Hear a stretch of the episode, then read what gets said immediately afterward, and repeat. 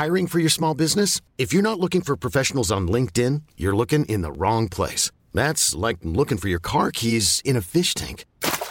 LinkedIn helps you hire professionals you can't find anywhere else, even those who aren't actively searching for a new job but might be open to the perfect role. In a given month, over 70% of LinkedIn users don't even visit other leading job sites. So start looking in the right place. With LinkedIn, you can hire professionals like a professional. Post your free job on linkedin.com slash achieve today.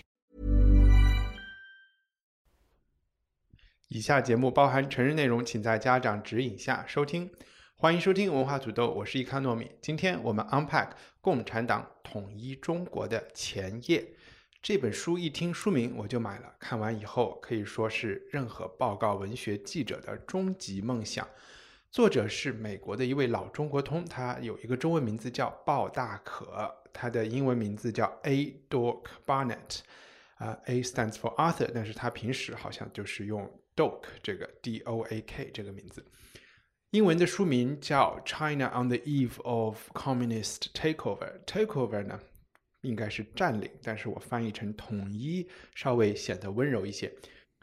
这本书呢，它其实最开始是为一个叫美国当代国际事务研究所 （ICWA） 撰写的一些呃报告也好呀，或者是甚至是情报也好，都可以这么理解。写作的时间是一九四七年秋到一九四九年秋。后来作为公众可以买到的一本集子结集成书，出版的时间是一九六一年。为了说明为什么这是一本非常有趣又极富历史价值的文献，我先翻到全书比较靠后的一个篇章，选几个段落给大家一些感觉。文字是我翻译的，段落也有一些跳跃。北平，一九四九年二月。十二月七日清晨，我乘坐一架 C 四十七离开南京，飞往北平。飞机上一共有十三位乘客，没有一个人知道我们是否能平安的在目的地降落。四天前，共军开始了对北平的攻势，西郊机场已经无法起降。据报道，南苑机场也受到了共军高射炮的袭击。据说红军全面逼近，我们都在空中祈祷飞机可以安全降落。这个愿望最后实现了。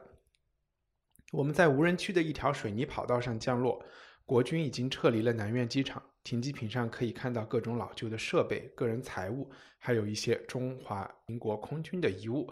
但是共产党还没有来占领这一堆破烂。我们下飞机的时候，可以听到附近迫击炮、炸弹的轻响。大家都迅速地跑进了来接我们的汽车，蛇形穿越过正在撤离的部队和防线，进入了被包围的北平。在我来到这里的一个半月以来，北平发生了许多变化。昨天一月三十一日，中国红军的第一支部队进城了，北平的管辖权从国民党手里移交给了共产党。这篇报道是为了记录这一段时间里发生的一些重要事情，关于中国内战的一个至关重要城市的围攻、投降和政权移交。北平的围攻是从十二月十三日开始的，一共持续了四十天。最开始在北平周围有激烈的战火。特别是在共军最初集中攻击的西边，共军和国军都使用了迫击炮和高射炮。是这些重型枪炮的声音，让北平的两百万居民认识到了内战终于向他们走来了。从军事意义上说，北平周围的战斗甚至可以说是虚张声势的。就在共军进攻的第二天，国民党的守军就放弃了他们在城外的阵地，撤回了北平的城墙之内。十二月十四号，北边的燕京和清华大学就已经成了真空。两天后被共军占领，西郊机场也是那个时候被占领的。西南方向的石景山发电站十五日被占领，南苑机场十八日。楚河汉界划分清楚之后，国共双方都没有进攻的计划。所谓的北平战役之后，不过是一些零星局部的出击，一小撮人阵亡，很多人受伤，但是大部分人都站在自己的。岗哨上和西北风骂娘，最重要的斗争其实是政治上的。此处我跳过几段对守军傅作义和他掌握的大概十五万守军力量的描述。简而言之，傅作义知道自己无法击退前面的共军，更不用说远处聂荣臻和林彪的部队了。在火箭和原子弹已经改变了战争面貌的年代，作者的美国读者可能有点难以想象城墙的防御作用。老北京的城墙有十二米高，比曼哈顿的第五大道还要宽。但是在中国，城墙对于步兵的进攻来说还是有一些作用的。况且傅作义将军的保护伞不仅仅只有城墙，整个北平市都是他的人质。就像一个观察家所说，傅作义将军手上拿着一只易碎且无价的花瓶，如果有人敢抢，花瓶肯定会被砸碎。当时普遍的看法是，共产党不仅尊重中国人对北平的珍惜，而且还有其他理由想要完整无缺地接管这座城市。政治家分析，政治分析家们认为，这里将是未来共产主义中国的首都。北平的老百姓当然也明白这个道理，他们有信心，没人敢玷污他们的古城。最初的炮火消停后，北平人做好了持久被围困的准备，耸耸肩，继续他们平日买卖、吃喝、娱乐和生死。一个充满智慧的北平人对我说：“几百年来，北平见过多少占领军了，不用太去理会他们，老百姓该干嘛干嘛。”虽然大家尽量照常生活，但是有时还是有一些紧张。有人抱怨：“从前哪有人敢炮打北平？”感叹号，或者是特别生气说。过年了，猪肉都买不到，感叹号，或者是愤怒，干嘛拆长安街的拱门呢？他们的机场还没修好，肯定就没戏了，感叹号。但是这些情绪从来不是任何群体性的恐惧，或者是歇斯底里。就算在危机的时刻，整个的城市的情绪更多的是一种放弃。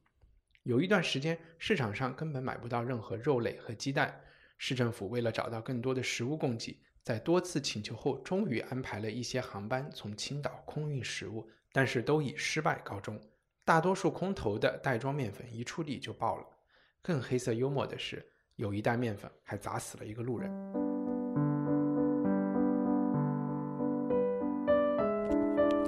以上是这期节目的预览部分，完整内容您可以在文化土豆的官网购买赞助人计划后随时获取。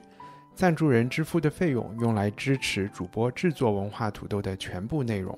赞助人福利除了专享 Unpack 栏目之外，还可以定期收到主播的会员通讯，以及由听众一起制作的电子刊物《土豆小报》。我们的官网是 culturepotato 点 com。